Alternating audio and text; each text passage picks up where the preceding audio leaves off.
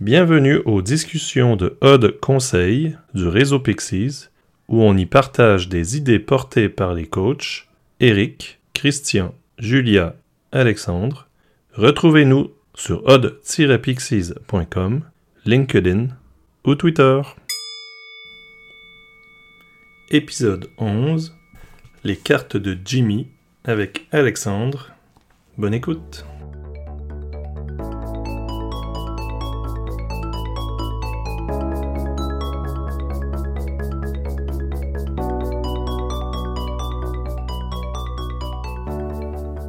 Bonjour, c'est Alexandre.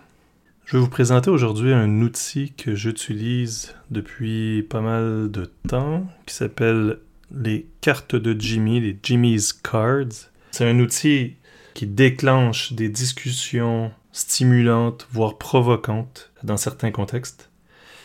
Jimmy, c'est Jimmy Yanlen, qui fait partie d'un regroupement de coachs euh, CRISP qui opère en Suède. Donc c'est un petit euh, épisode estival, un, épisode euh, léger. Je me suis dit que j'allais improviser avec ces cartes, c'est-à-dire que je vais traduire à la québécoise euh, les questions qui sont sur ces cartes pour vous donner une idée du type de questions qu'elles contiennent. Et en fait, je les utilise moi dans les rétrospectives déjà, en check-in lorsqu'on arrive au départ d'une rétrospective. Déjà, ça va déclencher euh, une petite discussion un peu informelle, mais qui l'est quand même. Euh, comme je le disais en intro, ça peut être parfois même provocateur, donc il faut faire un peu attention. Mais c'est la vie. Je ne vais pas nécessairement sortir ces cartes-là si c'est un contexte très difficile, parce que s'il y a peut-être d'autres choses à faire à ce moment-là, si jamais il y a vraiment trop de problèmes entre les membres des équipes. Mais si c'est une équipe qui a des difficultés comme n'importe quelle équipe euh, a, une équipe de haute performance a de toute façon un minimum de difficulté, ben, ces cartes peuvent euh, servir de déclencheur ou d'intro à une rétrospective. C'est hyper intéressant. Ou des fois, je me promène un peu dans les couloirs chez mes clients. Et en fait, j'ai ces cartes-là et je suis toujours en train. Hein, je vous mets un peu le son. Donc, je suis en train de les mélanger et j'en prends une au hasard. Et je pose la question à quelqu'un euh, avec qui je prends un café quelqu'un avec qui je finis une discussion. Et ça ne veut pas dire que je vais nécessairement demander à la personne euh, une réponse immédiate, mais c'est plutôt de déclencher une réflexion chez la personne. Et elle pourra décider ce qu'elle en fait après. Donc je vais peut-être en faire 3, 4, voire 5, en fonction de l'expérience que j'ai avec ces cartes. Je peux vous dire un peu le genre de réponse ou de discussion que j'ai déjà vu être déclenchée. Alors une première question au hasard. Comment faites-vous pour savoir que vous êtes surchargé de travail? Et là, déjà, ça apporte une notion de surcharge de travail. Et donc, ça veut dire qu'on a déjà une prise de conscience que ça existe d'être surchargé de travail. Donc, il y a des. Dans un contexte aujourd'hui où tout va vite, euh, déjà, il y a des équipes que je vois qui. C'est normal, ils sont toujours en train de s'en rajouter, ils font de plus en plus. Ouais, c'est bon, on dit encore oui. Euh, il y a déjà plein de choses euh, dans la liste, mais allez, c'est pas grave, on dit oui, on sait, on, sait pas dire non. Donc déjà, il peut y avoir un, recul. Donc déjà, dans le langage du corps de certaines personnes, je peux les voir faire avec les, sourcils qui froncent, l'air de dire euh, ah bon, mais c'est normal d'être surchargé. Donc il peut déjà y avoir une première discussion comme ça. Et après, tranquillement, quand le temps passe et que les premières personnes s'expriment, il peut y avoir déjà une prise de conscience que certaines personnes vont dire En fait, c'est vrai que j'ai trop de travail et je réussis plus à faire de qualité au jour le jour. Donc, encore une fois, ça peut être après un déclencheur. On prend une info et avec cette information-là, ça peut nous servir de discussion de rétrospective pour prendre des actions pour que ça arrive moins souvent, ce genre de situation. Allez, j'en prends une deuxième. Ah, j'ai l'impression que ça ressemble un peu à l'autre. Ça peut être dans le même genre de discussion, mais comment quelqu'un d'extérieur pourrait se rendre compte que vous êtes stressé? Donc, quelqu'un qui est un partenaire dans, son équipe ou euh, quelqu'un qui passe dans le couloir et qui interagit avec votre équipe. Et là, c'est super parce que il y a des discussions qui vont embarquer au niveau de je me ronge les ongles, je dis rien, je suis un peu bougon, Hein, j'ai un peu, euh, un peu taciturne, euh, je reste un peu dans mon coin. Euh, il y en a d'autres, c'est euh, ben j'ai envie d'aller prendre des cafés à toutes les deux minutes. je prends six cafés par jour. voilà, donc ça c'est la. Tout d'un coup, les gens vont, vont se libérer et vont commencer à donner des, des indices. Et ça peut être super intéressant dans une équipe en rétrospective aussi parce que lorsqu'on avoue un peu certains de nos patterns qu'on a de, de stress, les autres vont peut-être s'en rendre compte et vont peut-être pouvoir faire quelque chose. Donc venir poser des questions, est-ce que tu as besoin d'aide, donc proposer de l'aide, etc. Donc ça, ça peut être hyper intéressant comme discussion aussi. On en prend une autre. Quelle était votre plus grande contribution aujourd'hui? C'est très précis. C'est pour le jour même. Donc ça peut faire sourire. Surtout si on est un peu dans un contexte où euh, il n'y a plus beaucoup d'action. Au contraire, de- tout à l'heure, je parlais des équipes qui sont en surcharge. Des équipes qui ont l'impression qu'il se passe rien, où c'est toujours la routine, où je fais toujours un peu la même chose.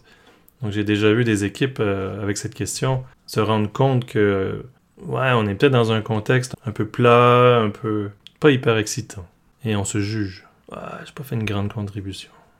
Et soudainement, les autres personnes peuvent rebondir et dire Ben non, tu, tu m'as aidé sur ça, t'as as réglé tel problème, t'as as mis en prod euh, telle chose. Et on peut, à ce moment-là, avoir un peu d'appréciation des autres membres de l'équipe.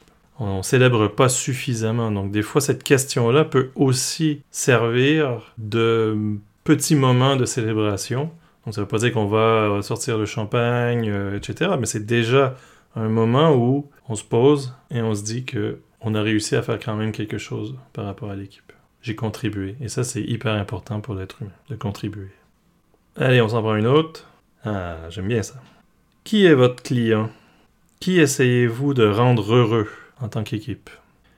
Et donc là, ça va parler à certaines équipes informatiques par expérience. Parce que des fois, on est dans le fond du couloir. Des fois, on est déconnecté complètement de notre client final. Donc, cette question peut un peu déclencher une prise de conscience ou en tout cas, il faut faire attention en tant que coach parce que ça pourrait amener certaines frustrations dans l'équipe du style ouais mais nous on nous fait pas confiance, euh, on veut jamais nous présenter les clients, on sait même pas c'est qui, on réussit jamais à avoir, mais c'est une bonne discussion à avoir. Donc en tant que facilitateur, j'aurais tendance à, aller voir les personnes qui peuvent faire quelque chose autour de cette situation. C'est-à-dire que si on a des PO, Scrum Master, Tech Lead, peu importe, et même n'importe quel développeur dans une équipe informatique, donc comment on fait pour les accompagner, pour qu'ils puissent aller voir les personnes qui sont au final devant les vrais clients, et comment on fait pour créer cette euh, conversation avec nos clients finaux, pour qu'on puisse avoir des réponses plus claires à ce type de questions. Personnellement, ça m'amène à toutes les notions de l'INUX où on parle beaucoup de la conversation dans les deux sens et donc on reconnecte les gens qui font avec les clients finaux. Donc si vous êtes euh, dans une situation où vous n'avez pas ce problème, tant mieux pour vous. Mais je connais beaucoup d'équipes informatiques qui ne voient jamais leurs clients finaux. Et donc cette question-là pourrait déjà déclencher certaines actions qui pourraient améliorer cette situation. Allez, une autre. Ah, c'est sympa ça aussi. Qu'est-ce que vous savez aujourd'hui que vous auriez aimé savoir il y a deux mois? Et donc, c'est une autre façon de se poser et de se rendre compte de ce qu'on a appris depuis deux mois. Pas du style pour trouver une justification de quelque chose qu'on n'a pas réussi. Se rendre compte qu'on a appris. Ça me fait penser au livre euh, Change Your Questions, Change Your Life, Marie-Lee Adams, qui parle toujours du judger mindset versus learner mindset, donc le, le juge versus l'apprenant. Et donc, cette question-là, il faut surtout la prendre dans l'aspect apprenant. Donc, qu'est-ce que j'aurais aimé savoir il y a deux mois? Puis finalement, qui est peut-être un acquis aujourd'hui et qui va m'aider euh, aussi dans mes prochains mois. Ça peut être une façon, avec cette question, en équipe, de se rendre compte de quelque chose qui nous servira dans le futur. Et donc, il va faire qu'on sera plus fluide, qu'on aura quelque chose de plus dans la besace, etc. Moi, je l'aime bien cette question. Ah, une petite dernière. Qu'est-ce que vous faites de trop? Donc ça, c'est des tâches qui sont un peu récurrentes éventuellement et qui vous prennent du temps. Donc, est-ce qu'il n'y a pas des tâches aujourd'hui qui sont consommatrices de temps, qui vous motivent pas, que vous aimeriez éventuellement que quelqu'un d'autre puisse faire? Et ça apporte aussi une discussion de comment on peut s'organiser, soit Ça se peut que ça soit automatisable s'il y a du code qui pourrait faire la tâche.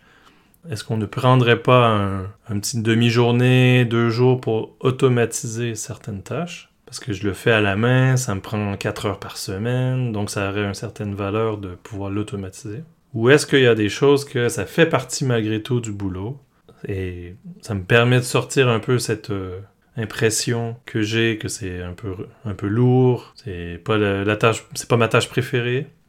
Et il y a peut-être quelqu'un dans, l'équipe qui ça lui dérange pas du tout ce type de tâche. Donc euh, la personne pourrait dire ah ben si toi ça te ça t'enquiquine, ben je peux la prendre pour toi et euh, de cette façon tu auras moins cette lourdeur euh, dans tes tâches et tout ça. Donc on peut s'organiser ensemble dans l'équipe à ce niveau-là. Et peut-être qu'on peut avoir une belle discussion parce que oui c'est une tâche qui est longue, pénible, etc., mais qui a énormément de valeur. Donc on peut remettre du sens éventuellement avec le PO le product owner si on est dans une équipe informatique, ou en tout cas avec le manager, ou peu importe, en fonction de votre contexte.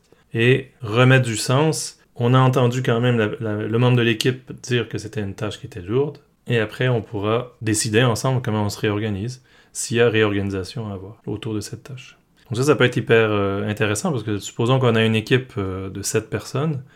Si, les 7 personnes ont un ou deux ou trois types de tâches euh, qui sont un peu euh, lourdes, pas fun et pas intellectuellement intéressantes.